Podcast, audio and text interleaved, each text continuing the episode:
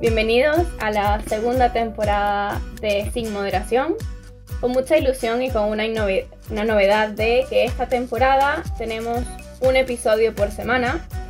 En este capítulo vamos a estar tomando en cuenta o hablando de diferentes aspectos del liberalismo. Empezamos.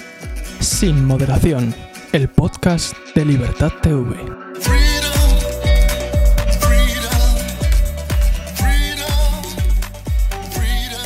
En este capítulo nos acompañan, como todos los capítulos, Bruno Pinela, bienvenido. Bien hallado, bienvenidos a todos y con ilusión en esta segunda temporada. Alberto Gómez, ¿qué tal? Muy buenas a todos y bienvenidos a la segunda temporada. Y mi persona, Paola Serracchiani. Hoy tenemos con nosotros a un video realizador, licenciado en comunicación audiovisual. También es especialista, eh, se especializa en tareas de guion, producción y gestión de proyectos. Interesado en la comunicación de ideas relacionadas a la empresarialidad, la economía, la innovación y la ética, Ignacio Voltó. Bienvenido, Ignacio. No sé de quién estabas hablando en esta descripción, supongo que soy yo. no me siento representado para nada, pero no, bromas aparte, eh, gracias por invitarme, es un placer y espero que pasemos un buen rato. Yo también lo resumiría como luchador de bases y de las trincheras del liberalismo. O sea, gracias, hombre. Si hay alguien que puedes encontrar eh, en la mayoría de, los sitios del mundillo, etcétera, eh, desde hace muchos, muchos años, es ese Ignacio, desde luego. Pues sí. Bueno, como todos los capítulos, vamos a empezar con la sección del mejor y peor personaje de la semana. Empezamos contigo, Ignacio, que ¿cuáles crees que serían el mejor y el peor?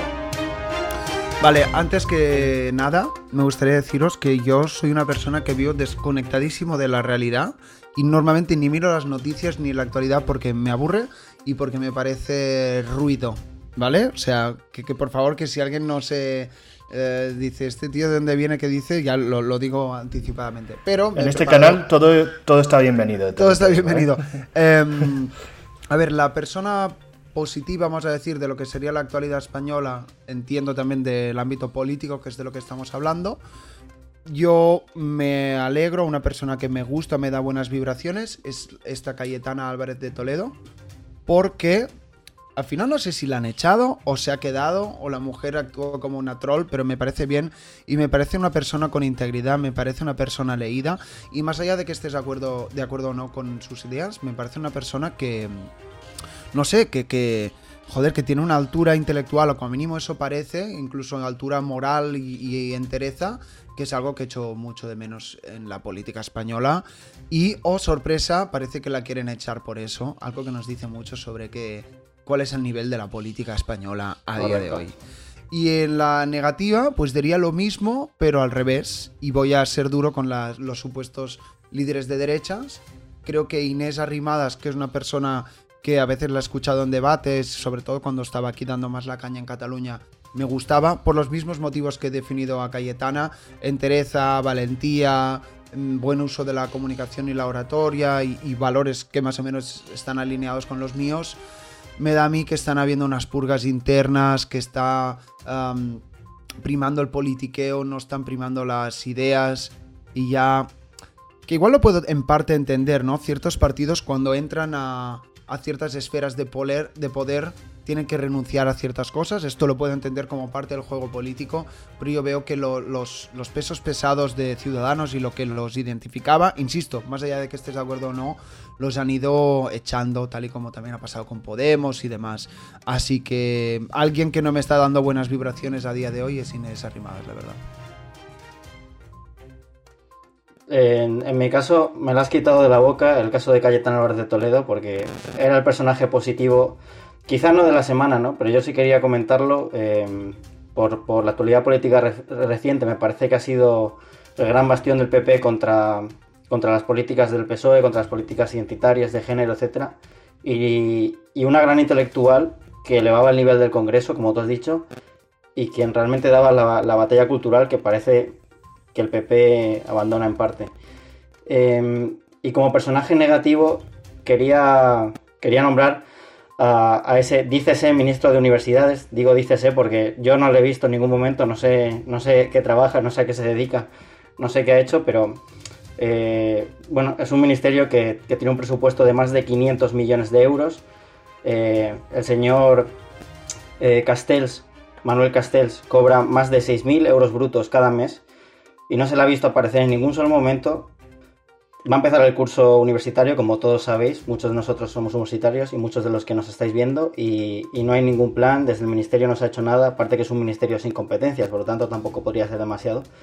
Pero bueno, me parece un caso muy representativo de lo que es este gobierno de, con tantos ministerios y, tanto bombo que luego en realidad no hace nada.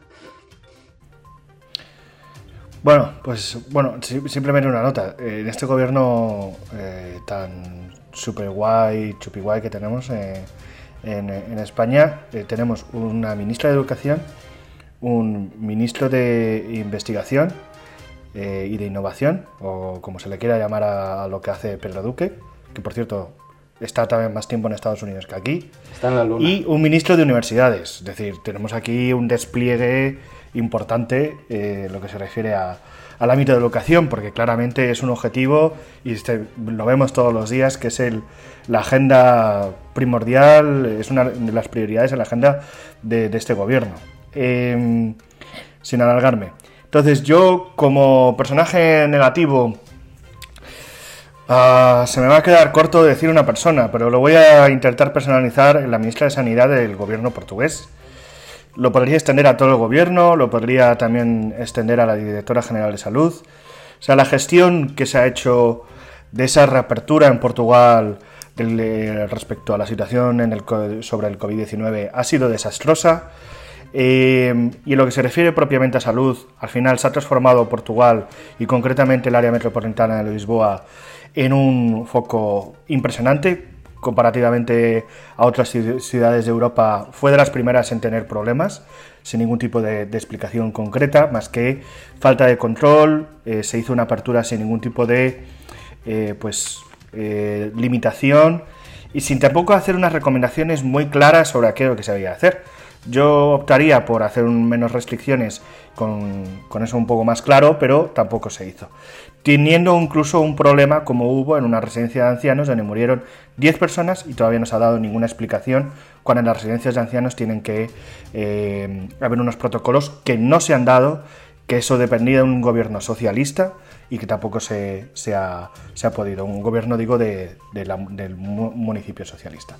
Como personaje positivo, eh, diría el gobierno de la Comunidad de Madrid, pero bueno, podríamos enfocar quizás eh, al liderazgo mediático que tiene Isabel Díaz Ayuso o al liderazgo ideológico que tiene Javier, eh, Javier Laschetti en lo que se refiere pues, a este objetivo bien claro que se ha marcado la Comunidad de Madrid eh, de reducir al máximo los casos de ocupación.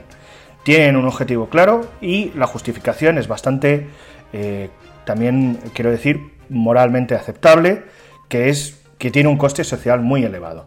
De hecho, donde se producen más eh, ocupaciones no son en barrios ricos, sino en barrios pobres. Por tanto, a quien afecta son a los pequeños propietarios eh, o propietarios que tienen a lo mejor más de un piso o que lo tienen en alquiler, etcétera. Diferentes casos que pueden surgir y que eh, afecta a gente que no es precisamente rica. Y eso es una lacra que, bueno, eh, se arrastra, se puede arrastrar en todas las grandes urbes de, españolas, pero particularmente en Madrid es un caso importante. Perdón, quiero cambiar mi voto de antes. el voto negativo se lo doy a Ada Colau. Es que has mencionado este tema y me viene a la cabeza. Tampoco me voy a enrollar, pero solo de pensar que aún nos faltan tres años de, de esta mujer como, en la alcaldía me, pone loco. Ya si queréis volvemos a tratar el tema, pero quería dejar constancia mi total oposición a las políticas de esta mujer. A ver, yo por mi lado tengo un personaje positivo bastante debatible, porque voy a decir el gobierno de Italia, pero en un solo aspecto.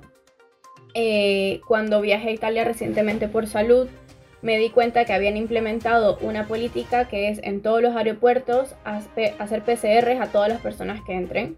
A ver, es una política que se tuvo que haber hecho hace muchísimo tiempo, pero bueno, la han implementado a diferencia de España, que las, las políticas que han hecho en el aeropuerto prácticamente son mínimas. estoy comparando lo peor con lo peor, peor, peor, pero bueno, ese es el que elijo esta semana. Que bueno, es muy debatible, porque hay muchísimas cosas que han hecho mal, pero esa única política la han hecho bien, tarde, pero bien. Y de personaje negativo, diría que el gobierno de Panamá, que le dicen el gobiernito, porque el presidente le dice Nito, que no te puedo decir una sola persona, no te puedo decir Nito Cortizo, porque hay muchísimas personas eh, que lo han hecho muy mal, entre esos diputados del mismo partido político del gobierno, eh, ministros que se han saltado la cuarentena, no han hecho cuarentena, se han burlado prácticamente del pueblo en su cara. Como el español, vaya. Sí, pero te, te, diría que es hasta mucho peor, porque los casos en Panamá ahorita están prácticamente en mil al día, cuando en Panamá son 4 millones de habitantes. O sea, es absurdo, no han hecho ningún tipo de políticas, no le han pagado a los doctores. En fin, que este, si les gustaría a las personas que nos están viendo ver un capítulo sobre el tema de Panamá, que lo comenten abajo y que nos comenten también cuál ha sido su personaje de la semana positivo o negativo, qué opinan de los personajes que hemos escogido nosotros. Eh, nosotros ya lo hemos hecho anteriormente, pero para que los, eh, las personas que nos vean te conozcan un poco mejor, te vamos a hacer un pequeño test de diversos pensamientos que tú tengas para que, bueno, te conozcan un poco mejor. Ok. que no te dé miedo.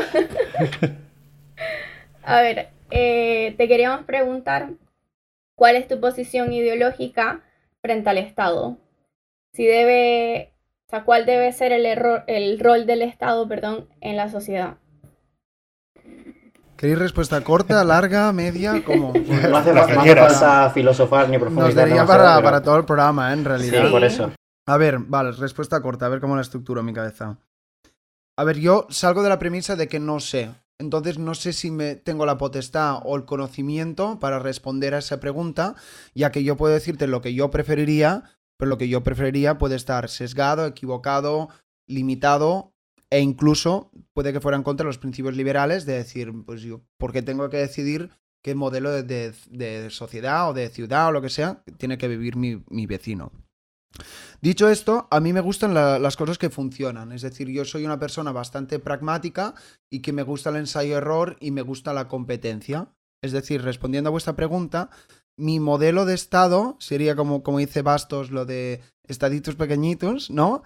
Es decir, que hubiera regiones en competencia en las que, eh, digamos, el principio de no, agresión, de no agresión o la idea de la libertad individual fueran importantes. Cómo llegamos ahí ya sería otro tema. Hablabas tú antes de batalla cultural. Mmm, Creo que la moralidad de las personas debería tender hacia allí, es decir, que cuanta más gente tome la idea de la libertad de las personas como algo importante, ya todo irá indefectiblemente a que haya menos Estado, como mínimo yo lo veo así.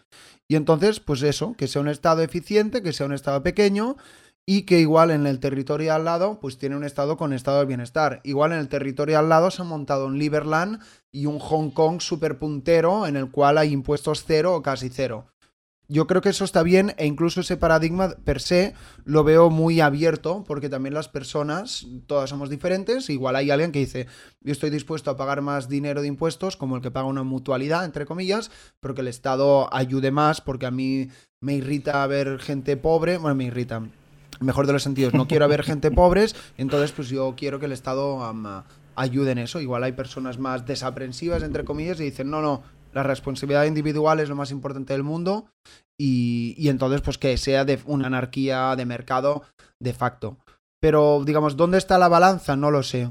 Supongo que si tengo que, hablarle a alguien que no me conoce, diré, mira, yo soy liberal, papá, y le explicas un poco el decálogo.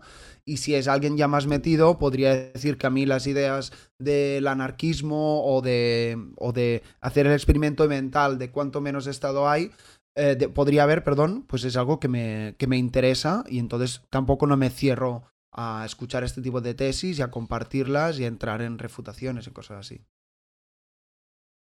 Y en uno de los temas que real, la gente está más unida, pero al mismo tiempo también hay muchas ideas. Eh, ¿Cuál es tu posición frente a la legalización de las drogas? Hmm. Esta también es complicada. Yo creo que moralmente em, uno tiene derecho a hacer con su vida lo que, lo que quiera, porque no sé si este es un derecho digamos, natural o es un derecho que hay que poner en un papelito, pero yo creo que, como he dicho antes, moralmente, tú, Paola, no te conozco de nada, pero es que si tú en tu tiempo libre haces lo que quieras, haces lo que quieras y punto. Ah, llámale drogas, llámale para hablar de temas escabrosos, sexualidad o lo que sea. El tema es que no se vulneren tus derechos o el tema es que si en el caso de que tú estés enajenado, pues entonces ya se vería qué medidas tomar. Yo creo que una persona adulta o una sociedad adulta debería permitir que si uno pues quiere encontrar cocaína, pues, mm, pues que coja y lo haga. ¿Que eso no da externalidades negativas? No, es decir, seguro que hay externalidades negativas, porque no creo que la cocaína a medio, largo plazo, bueno, ni a corto plazo, ¿no? Pero especialmente a largo plazo, conozco algunas personas, puede ser perjudicial, pero igual puede ser también una persona funcional. También hay que asimilar de que la vida y las personas estamos llenas de incongruencias. Es decir, seríamos unos moralistas, decir, no, no, no, es que tú no puedes probar la cocaína, y no puedes probar el alcohol, y no puedes ver, no, hay una pendiente resbaladiza, y no puedes ver pelis porno, y no puedes... Oye, volvemos aquí a los años 70, 80, ¿no? Que la gente se iba a ir a. Como mínimo aquí se iban a Perpiñá a ver películas del famoso Destape. Yo creo que moralmente eso ya lo dejo dicho de facto. Luego, por otra parte, creo que el, que el sector privado lo gestionaría mejor y no por eso se tendría que incentivar. Aquí en Barcelona lo podemos ver con los clubes de marihuana. Son sitios discretitos. Eh, la gente entra, sale, dentro estás tranquilo y chao. El otro día estaba comiendo en un sitio con mi abuela, imaginaros, y estamos ahí fuera y digo, pues esto es un club de marihuana. Y ella decía, ¿en serio? O sea, que tampoco no tenemos por qué correlacionar que, que va a haber problemas o conflictos o algo así. Mm, cuando la sociedad civil se organiza para abastecer a, la misma sociedad civil, yo creo que por lo general solo salen cosas buenas. Y con eso no quiero decir que no, no sea necesario un entorno legal y normativo, ¿eh? O sea, eso es muy importante. Y tampoco no quiero implicar de que, bueno, pues aquí jauja y debemos incentivar a que nuestros hijos prueben la cocaína, volviendo al ejemplo de antes. Para nada, o sea, la familia, la responsabilidad, mm, los valores, lo que sea que sean, pero más o menos ya nos entendemos, creo que son muy importantes, pero al final siempre vuelvo a la moralidad yo no soy quien para decir Bruno, eh, Paola o Alberto lo que tenéis que hacer con vuestra vida. Si queréis emborracharos, si no queréis hacerlo, si queréis fumar, si no queréis fumar, yo te puedo dar un consejo. Pero yo creo que la libertad inherentemente em, es preexistente. Así que eso es un poco mi argumento, ¿no? Es decir, no estoy uh, limitando un sistema en concreto, sino estoy diciendo un poco hacia dónde creo que tendría que.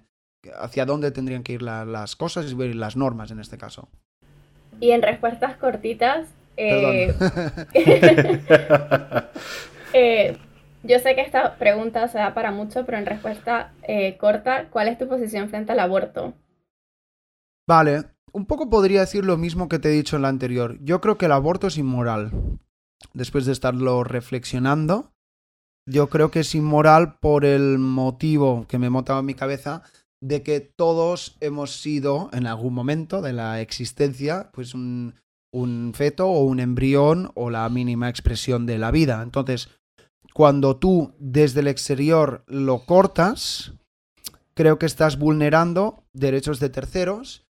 El caso puede que sea aún más grave, ¿no? Porque estás vulnerando derechos de personas que no pueden ni defenderse. Si tú y yo nos batimos en un duelo, pues mira, los dos somos adultos y uno, ¿no? Como se resolvían las cosas hace dos siglos, ¿no? Pues uno muere y ya está.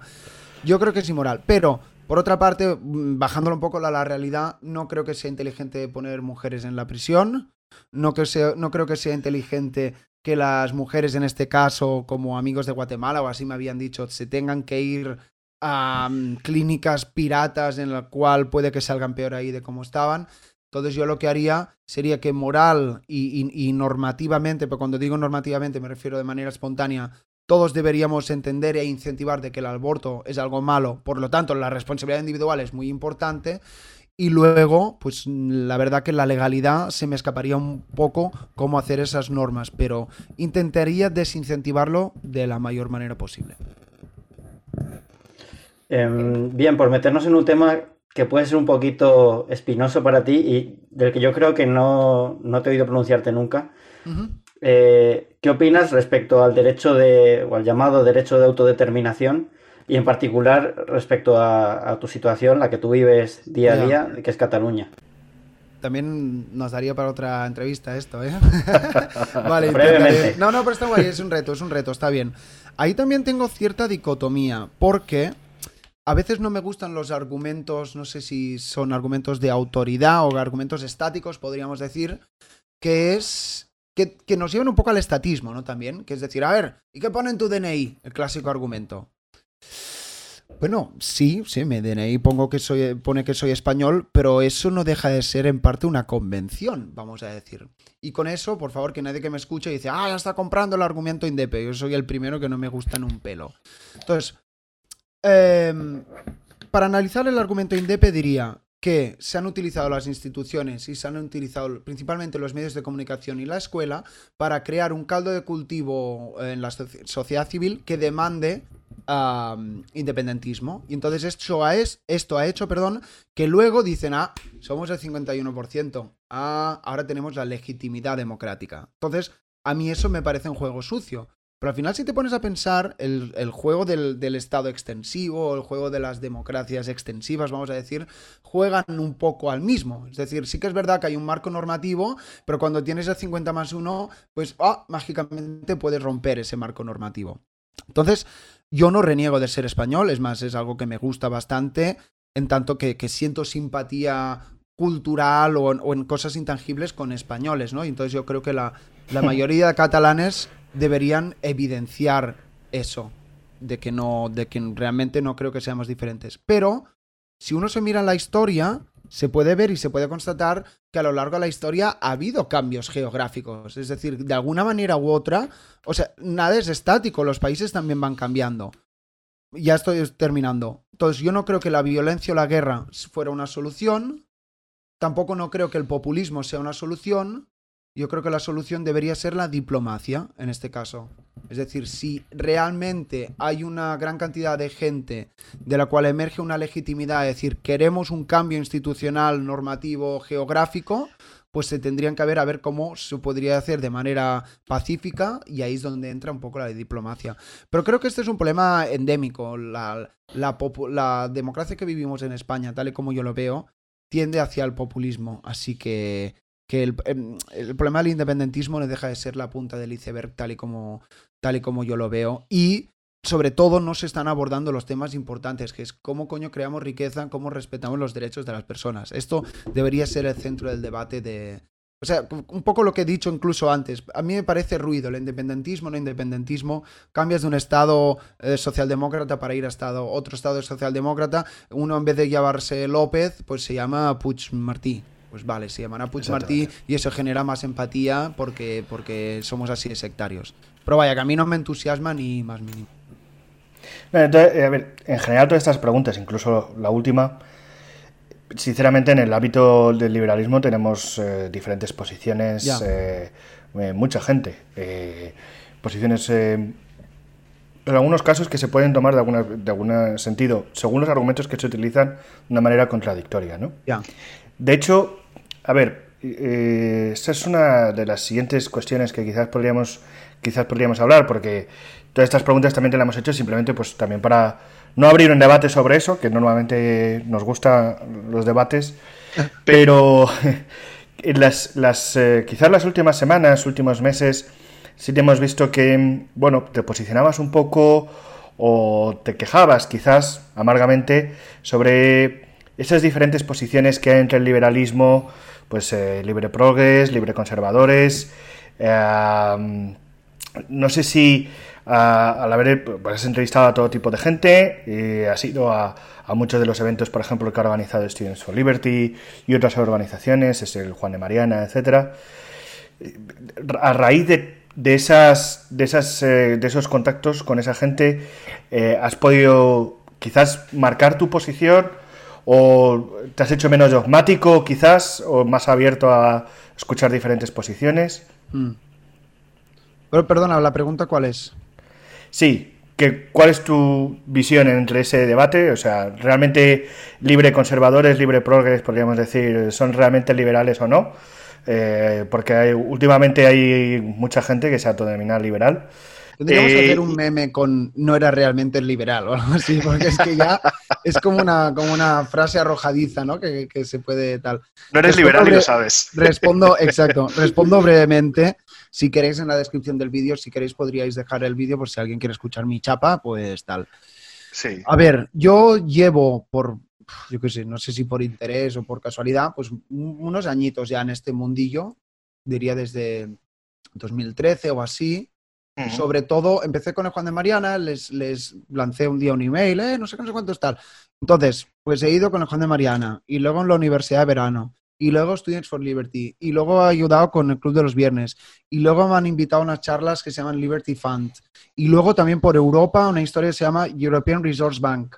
Luego estuve también en Sudamérica. Luego he entrevistado casi 200 personas y no es para echarme flores porque, porque no, no, o sea, no soy ni un intelectual ni, ni nada que se, se le parezca. Pero quieras que no, el hábito de escuchar a la gente te da como cierta perspectiva. Entonces, esto de Liber Progress versus Liber Conservadores, yo creo que tiene un año y medio de dos. Pero es que antes ya había Lancaps contra minarquistas y randianos contra no sé qué. Y que si el que cree en el coeficiente de caja o el que cree que, que no, que debería haber banca libre. Siempre hay estos conflictos, estos conflictos son tribales y hasta cierta medida comprensibles y sanos también, ¿eh? O sea, si no hay debate es una cosa monolítica, aburrida, sectaria que tampoco no me interesa. Lo que pasa es que creo que vivimos en tiempos difíciles, vivimos en tiempos, sí, difíciles, en los que en cierta medida hay que estar a la altura y vemos en muchos países, y te diría que no en España, porque en el fondo en España se ve la mar de bien, a pesar de toda la que está cayendo, quizás más en Latinoamérica, lo vería más peliagudo, en que se está dejando de lado a la gente común. Y cuando digo se está dejando de lado, es que los políticos se están llenando los bolsillos, los empresarios están llenando los bolsillos y aquí el currante las pasa canutas y pasan una vida, perdón por el taco, de mierda. La gente pasa una vida de mierda por culpa de las regulaciones del Estado y todos los incentivos que genera que ya conocemos. Entonces, lo que yo quiero decir es que si el liberal está a favor de la libertad, de la responsabilidad individual, a favor de la sociedad abierta, a favor de que la gente pueda salir por su propio esfuerzo, su propio pie, hostia, igual deberíamos reflexionar sobre por qué no estamos motivando a este tipo de personas. Y no lo digo de traerlos a nuestra tribu per se, pero de alguna manera u otra capitalizar el descontento que existe en la sociedad civil. Eh, capitalizarlo de manera política, con más visitas en el canal de Libertad TV. Me da igual, pues que no estamos haciéndolo. Entonces, ¿qué estamos haciéndolo? Porque en el ser humano también es así. Vamos a por el salseo, porque nos mola, porque nos pone el, el, el, virtus signaling que dicen, lo siento, no sé cómo se dice en castellano. No, no, es que yo soy más liberal que tú, porque es que yo soy cuarta generación de Hoppe, Rothbard y, Huerta. Y el otro dice, no, no, es que para mí esos son los socialdemócratas. Y a un momento que dices, bueno, chico, pues vale, ¿quieres? Dale, para ti la perra gorda. ¿Que tú eres más randiano? Venga, te quedas con el randianismo. ¿A mí qué más me da? Me siento en parte defraudado, quizás por esta perspectiva, de decir, bueno, mientras estamos combatiendo chorradas, porque creo que son chorradas, nos estamos olvidando de, llámale vender, llámale facilitar o llámale transmitir las ideas liberales e incluso hacer que sean efectivas, porque al final nosotros estamos aquí haciendo este podcast para que la gente, entre comillas, se dé cuenta de que, joder, la sociedad abierta, el mercado libre, la libertad individual son cosas que permiten una vida buena. Sea, estamos aquí por un motivo muy importante, que es tener la mejor vida, que la gente pueda tener mejor vida y pueda tener toda la libertad. Esto por una parte, y la otra, y concluyo con esto, entrevistando a Liber Progress versus Liber Conservadores, puse el ejemplo de Gloria Álvarez versus Agustín Laje, pero hay muchos más, me me doy cuenta también, y así es el ser humano, y está bien que así sea, es que a veces sobre un mismo tema, como puede ser la libertad, pues uno lo mira desde aquí y el otro lo mira desde allá. Y no pasa nada. Y, y un liber progre te dirá, no, no, es que el liberalismo pues solo se ve de esta manera. Y un liber conservador dirá, ah, pero te estás olvidando de... Y son cosas Sí, complementarias. que se yo, creo que ha llegado a un punto en el que, eh, aparte ya, es, pegarse un tiro en el pie para nosotros. O sea, Sí, en, en Twitter ha llegado un momento en el que no es que ya llegue a, a la discusión o al debate, sino que llega incluso a faltas de respeto, a intentar ridiculizar al otro. Por ejemplo, en lo que yo he estado viendo, y no por posicionarme a fa- a favor de ninguno, pero últimamente en Twitter ha habido mucho debate entre eh, los del PELIB y, y el Team Lib, ¿no? En Twitter, y se- uno se tiraba unos trozos a los otros a la cabeza, etcétera. Me parece que es absurdo, porque... es que al final, Alberto, debemos tener cerca gente que quiera sumar. Claro, Igual ese dirá, hostia, ¿a ti te gusta Ben Shapiro? Pues te, a mí no me gusta Ben Shapiro, a mí me gusta eh, pues otra persona más es que no me gusta progre, pero tampoco no es estatal. Oye, compartimos buena parte de los valores, queremos defender más o menos lo mismo, pues mira, cuando llegue cierto momento, pues quizás tú lo haces con estos matices y yo lo haré con otros matices.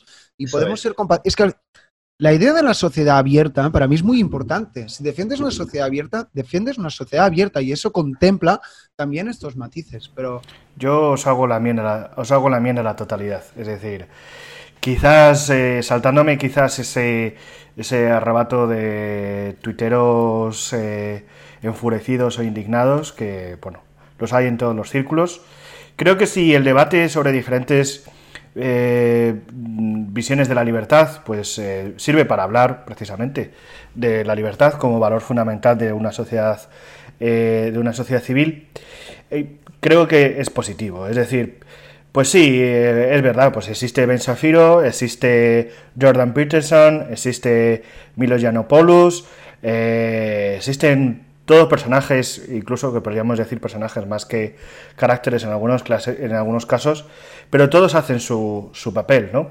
En España, pues podríamos decir, por ejemplo, un tío blanco hetero, Juan Ramón Rayo, Jesús Huerta de Soto, pues son tres personajes, eh, eh, concretamente, sin que se me lo tomen a mal, pero son tres personajes muy diferentes y que tienen un papel también bastante diferente en lo que se refiere a la sociedad y cuál es su papel y con versiones también con opiniones eh, diferenciadas. Es conocido que hay un debate entre Juan Ramón Rayo y Jesús Huerta de Soto o Miguel Ancho Bastos y Juan Ramón Rayo. Y hacen chascarrillos, no llegan a niveles como llegan en otros casos a nivel de Twitter de insultarse como si fuese tú eres tonto, pues eh, toma rebota y en tu culo explota.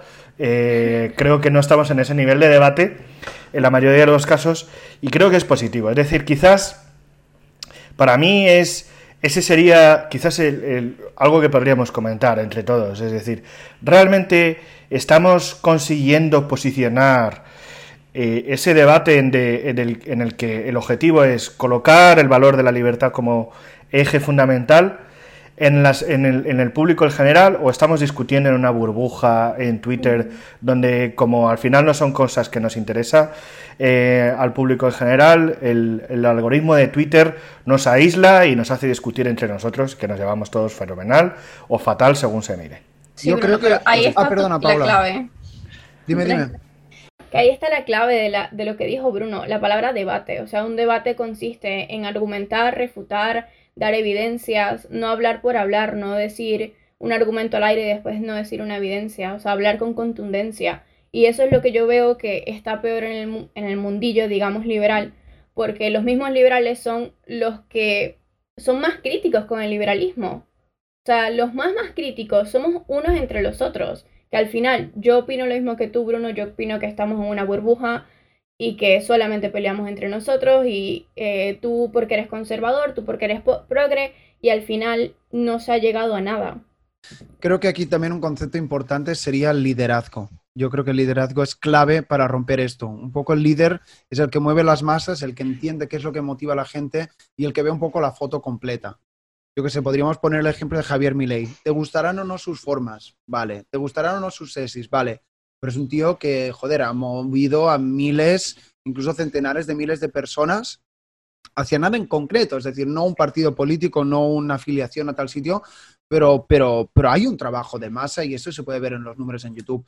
Y él es amigo de Gloria y es amigo del AGE, hasta donde yo sé. Y eh, no pasa nada, porque lo que importa es que lo que digo, ¿no? Ciudadano común lo, lo podamos em, ayudar y facilitar y, hacer que acceda a este tipo de ideas. Pero es que en estos debates, también cuidado con los debates, porque hay muchos niños rata, creo yo, eh, y no digo nada, nadie en concreto, ¿no? Que dice, no, no, no, pues es que yo quiero debatir. No, no, porque es que, hostia, tío, ¿no te gusta el peli?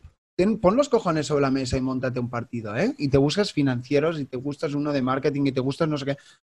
Tendrá su complicación, pues que siempre lo digo, hablamos de capitalismo y emprendeduría, yo no conozco muchos liberales que, estén en esta onda, y menos para la batalla cultural. Sí que conozco gente de finanzas, pero estos ya se han salido del Matrix. Dice, yo ahorro, tal, tal, tal, veo cómo el mundo se hunde y yo voy a lo mío. Pero gente que esté comprometida en estos dos mundos de emprender proyectos y a la vez capitalizar algo más intangible, como puede ser algo cultural e intelectual, pues bueno, en esas estoy yo en la medida de mis posibilidades, pero creo que el liderazgo es clave para un poco romper esta dicotomía que, de la que hablabas antes, Bruno.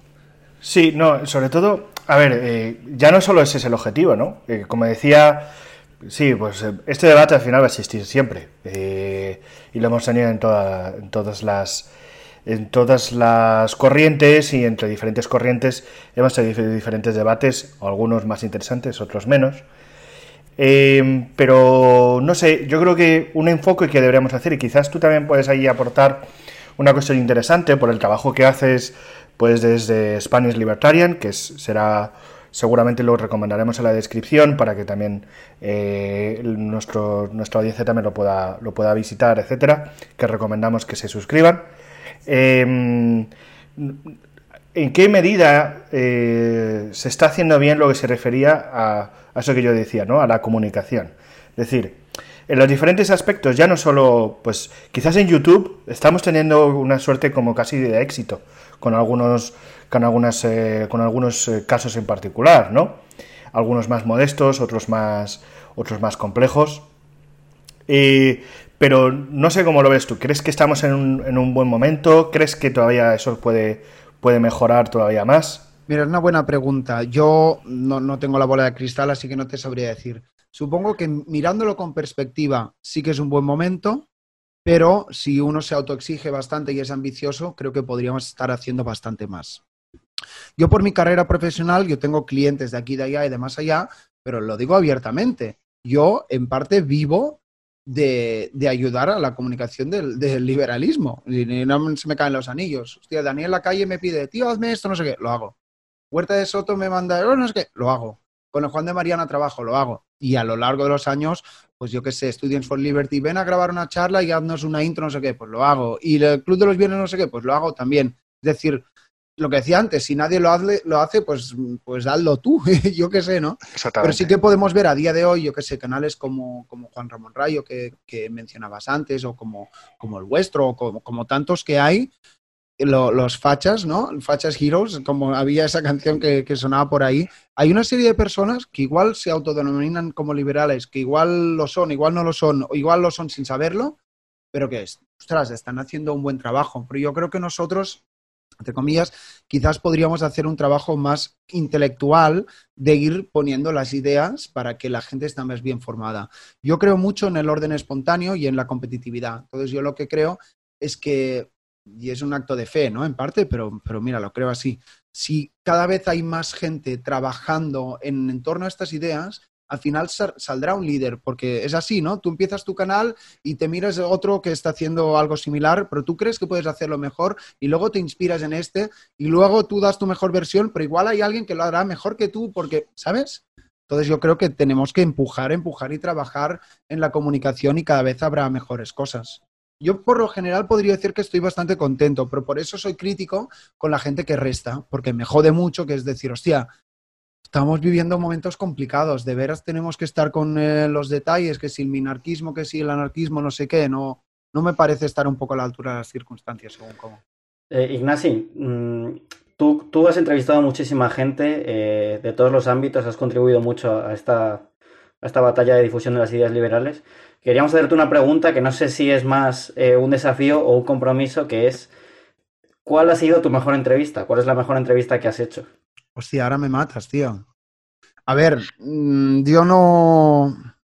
Cuando dice. Es que claro, esto de tu mejor entrevista es como si yo he brillado más. Y yo no sé si he brillado más o he brillado menos. Pero hay algunas en las que creo que el entrevistado ha estado especialmente brillante. La de Sánchez Dragó estuvo muy bien, porque fue como una conversación y me dijo, hostia, qué gusto he estado. A mí cuando alguien al final de la entrevista me dicen, qué gusto he estado, ya está, porque es un poco lo que conseguía con, el, con un poco con el tono y demás. A una argentina que hablamos de feminismo y de psicología evolutiva y tal, Roxana Kramer, también estuvo muy bien. Muy, muy buena ella. Y la segunda, especialmente que le hice a Agustín Laje, yo creo que también estuvo guay. El tío me dice, joder, tío, haces preguntas ahí que, que, que activan las neuronas y tal, ¿no? Pues eso, quieras que no, pues dices, pues igual algo bueno estaré haciendo pero también intento hacer cosas diferentes. El otro día entrevisté a un chico que tiene ELA, que el tío está postrado en la silla y que contestó con los ojos en una tablet, una flipada, y dio unas lecciones de vida que, se te cae el culo. políticos. Y esa también, por ejemplo, por decirte una que he hecho hace no mucho, la disfruté enormemente. Pero vaya, que, que el mérito no es mío quizás por las preguntas y tal, sino quizás por el entorno que quiero crear. Y la, mira, eh, Alberto Venegas Lins también creo que estuvo bastante bien y el tío me dijo al final, oye, haces preguntas que, que, que, es un poco como una conversación en la que se llegan a sitios. Me gusta que las entrevistas no sean lineales, ¿no? sino que es un camino, como el que veo una película, y al final dices, hostia, pues me he abstraído 40 minutos con esta charla. Si, si, el espectador tiene esa sensación, pues yo ya me doy por contento. Y respondiéndote, pues un poco estas tres o cuatro que he mencionado. Vale, ahorita estabas comentando de Latinoamérica, de que es un ejemplo claro donde vemos que la gente común, digamos entre comillas, es la que más está afectada. Ya ves. Y mira, viviendo en Latinoamérica, viví en dos países allá, en Venezuela y en Panamá, que son realidades totalmente diferentes. Vemos un extremismo en, en Venezuela fuertísimo. Y en Panamá vemos el típico pensamiento latinoamericano. Y yo creo que en Latinoamérica ahorita hay una muy buena oportunidad para, para el liberalismo de, de, crecer y de darse a conocer mucho más, porque el problema es ese, que la gente ni siquiera lo conoce. ¿Cuál es el, cuál es el típico pensamiento latinoamericano? Es que ahora más Muy buena pregunta, Ignasi. Mira, eh, es mucho de el gobierno lo hace todo. El gobierno me tiene que dar un subsidio por, para yo poder subsistir. Un tiro en los pies, eh, decía Alberto, sí. Exacto, es como, mira, hay un problema en la educación y en vez de poner una escuela privada que va a, eh, dar muy buena educación, tenemos que exigirle al gobierno que arregle la, la, la, pública. Entonces, eh, que justamente hoy salió algo de eso, que el gobierno le quería dar un subsidio a las, a las, escuelas privadas para que no tuvieran que cerrar y la gente decía, no, pero dáselo mejor a la pública y arregla la pública. Ese es mucho el pensamiento que hay allá. Y yo creo que el mayor problema es que la gente no conoce lo que es el liberalismo. Es un grupo súper reducido y yo creo que si la gente lo conociera, eh, tendría el pensamiento de, hoy, mira, soy liberal y no me había dado cuenta porque están muy, o sea, como que se han acostumbrado a que todo lo haga el gobierno, pero al mismo tiempo están hartos de que todo lo haga el gobierno. Porque han tenido países y gobiernos súper malos que han hecho desastres en toda la región entonces claramente no quieren llegar a ese nivel y es, no quiero llegar ahí, no quiero hacer lo mismo, pero no tengo otra opción porque jamás me he puesto a pensar qué pasa si no tuviera Estado o qué pasa si el tamaño del Estado fuera menor. Entonces yo creo que hay una oportunidad bastante grande en el liberalismo. Estás comentando es que es algo de marketing. ¿no? A veces sí. cuando hay un problema, alguien que sabe vender las cosas, sabe conectarlas, sabe poner una frase ahí que enganche y ya está. Yo es que veo al Estado, por lo general, es decir, tampoco a mí me gustan las leyes y si tiene que ser el Estado el que dé seguridad jurídica, que así sea. Pero por lo general, con los problemas de la sociedad civil, yo creo que el Estado es una élite y aparte una élite de corruptos, especialmente en Latinoamérica. Entonces yo creo que deberíamos intentar conectar la idea de que liberalismo en parte igual a sector privado y sector privado igual a sociedad civil. Es decir, debemos apelar a la sociedad civil, que es un eufemismo entre comillas, pero que puede funcionar mucho mejor. ¿Quién tiene que hacer esta escuela? La sociedad civil. El sector privado suena algo como, bueno, ya vendrá aquí el elitista a forrarse y a darle servicios a, a los niños de papá de la clase alta. No, no, no. Debemos hablarle desde la sociedad civil a la sociedad civil. Yo creo que igual si alguien pudiera tirar el hilo de un poco este argumento que estoy haciendo, ahí hay un argumento marketingiano que yo veo bastante potente. Y a ver, un poco más de presencia también en, en el ámbito político. Ya. Porque muchas veces se autodenominan liberales o ni siquiera son liberales. O sea, tenemos personas conservadoras, tenemos personas de derecha, de izquierda, que nunca llegan a ser liberales y jamás tenemos eh, esa eh, explicación, esa presentación en el Pero, panorama pero político. Yo tampoco me preocuparía mucho por eso, ¿eh? es decir, igual esto ya llegará. Como dice, la revolución no será televisada. Debemos dar la caña en YouTube y ganar la batalla aquí y luego la gente demandará. Y también te digo una cosa, los boomers y los viejos morirán tarde o temprano, con perdón porque estos son nuestros padres abuelos, pero los millennials y generación Z son los que nos tenemos que meter en el bolsillo y esta gente está consumiendo internet, no están viendo ni la tele y les da absolutamente igual la política, o sea, al Sí. target y el nicho está aquí, ¿eh? A ver, yo creo que otro aspecto que podemos hablar es del panorama político en general y de. eh, Hablando del caso español particularmente, ¿no? eh, eh, creo que, no sé, en este momento, bueno, hay, son demasiados los que quieren en gran o menor medida autodenominarse como, como liberales. Eh, algunos que yo no entiendo por qué se quieren autodenominar como liberales.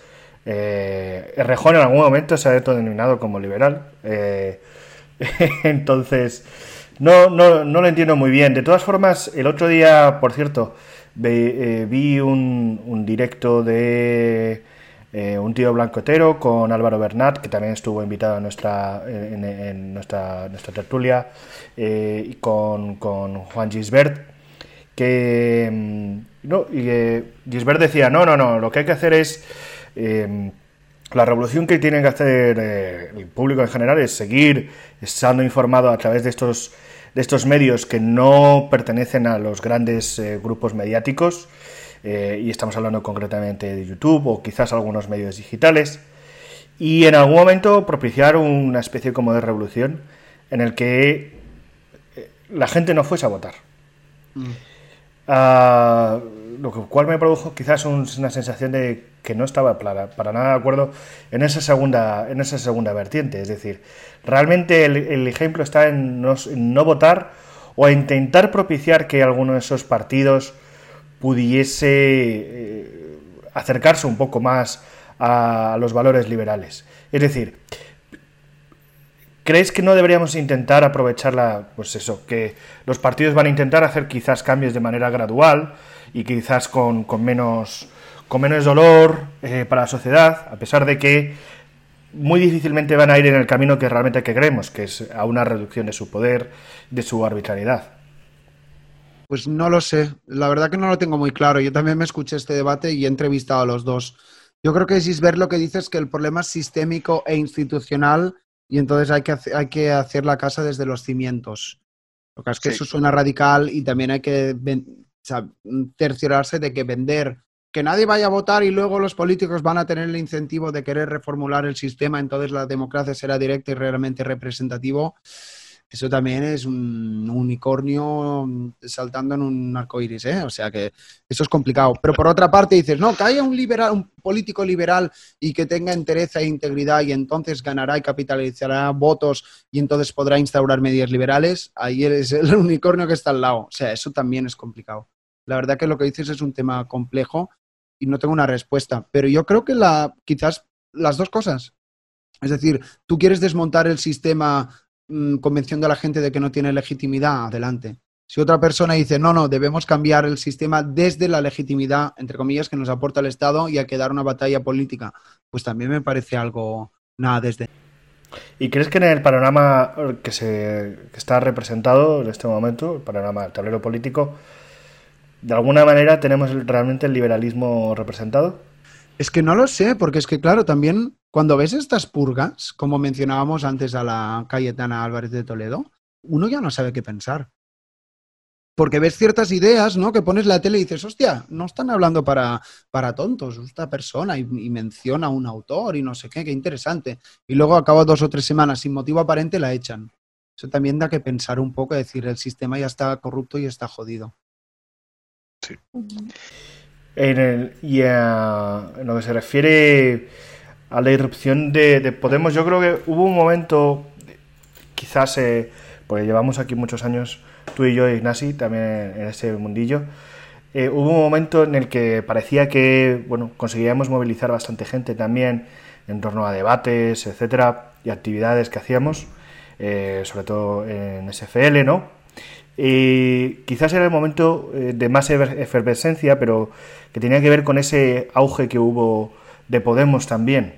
No sé si crees que este, este destape de Podemos en algún momento casi casi que nos está eh, perjudicando. Yo no veo tanta efervescencia como veía antes, ¿no? Eh, en lo que se refiere en el ámbito liberal.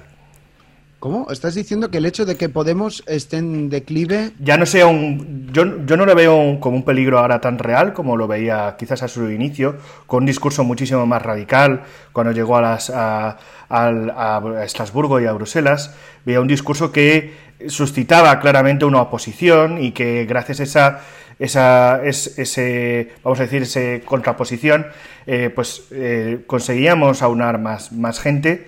Y ahora mismo, pues con todo este destape, pues ahora es muy fácil hablar de Pablo Iglesias, mencionarle Chalé, mencionarle el caso Dina, mencionarle la, la financiación irregular de Podemos, la pregunta. El tema es quién capitaliza ese descontento, porque creo que desafortunadamente lo capitaliza la socialdemocracia.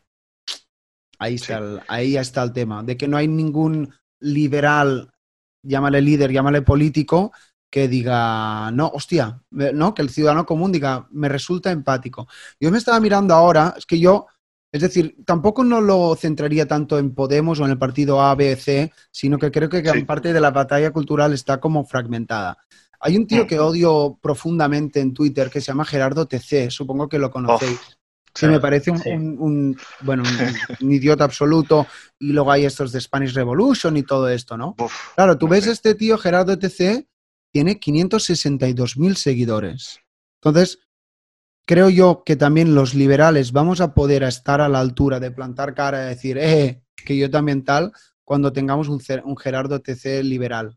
¿Que tienes que tener un punto de demagogia? Probablemente. ¿Que tienes que tener un desparpajo que los liberales, que por lo general somos la mar de sosos, no tenemos? Pues, pues quizás también. Pero digo, quizás para, para, para pillar esa efervescencia que decías tú, hay gran parte de la batalla que es retórica también, que es un tema que me gusta mucho hablar. La batalla, o sea, yo no lo puedo entender cómo este tío puede tener tantos seguidores, pero es que esto nos dice mucho sobre, sobre España. Hay un caldo de cultivo en, la, en la retórica y en la narrativa de la sociedad civil que no, que no, que no, que no se nos escucha. Entonces tenemos, yo creo que tendríamos que reinventar un poco el, eh, no qué decimos, sino cómo lo decimos. Está bien siendo mi obsesión desde los últimos años. Sí, totalmente de acuerdo. Yo creo que todavía al mundillo liberal o a nosotros con nuestro pensamiento todavía nos queda bastante camino por recorrer y ojalá logremos llegar a, los objetivos que Tampoco es tan difícil, o sea, es copiar, no. mejorar y entonces donde ellos dicen facha, tú dices progre. Bueno, claro, esto es lo que hace Vox. Pero tampoco, tampoco hay que ser tan, tan demagogo, ¿no? Pero, pero se entiende un poco por, por dónde voy. Es decir, yo qué sé, mi ley ha jugado la carta de ser un boxeador pues bueno, pues a él le ha funcionado, igual se necesita alguien con esta garra o igual hay alguien que tiene un, carisma que, flipas y da por algo que aún no está. Pero vaya, que hay, que hay terreno para abonar y que está bien también que hagamos este tipo de debates, pero, pero en la medida de lo posible tendríamos que ir un poco más allá, creo yo. Sí, aquí nos podríamos quedar hasta tres horas, pero bueno, ya hay que cortar, lamentablemente. Y bueno, muchas gracias Ignacio por acompañarnos, muchas gracias a Bruno, Alberto y a todas las personas que nos acompañan viendo este episodio. Eh, los invitamos a que se pueden hacer miembros de nuestro canal, suscribirse y también a comentar abajo qué les gustaría, qué personas les gustaría ver en los próximos episodios, a quién les gustaría que trajéramos, que invitáramos a nuestro podcast eh, para saber su opinión. Muchas gracias de nuevo Ignacio, Alberto, Bruno y nos vemos en un próximo episodio. Hasta pronto. Gracias, gracias Ignacio. Ha sido un placer. Hasta luego, chicos. Chao.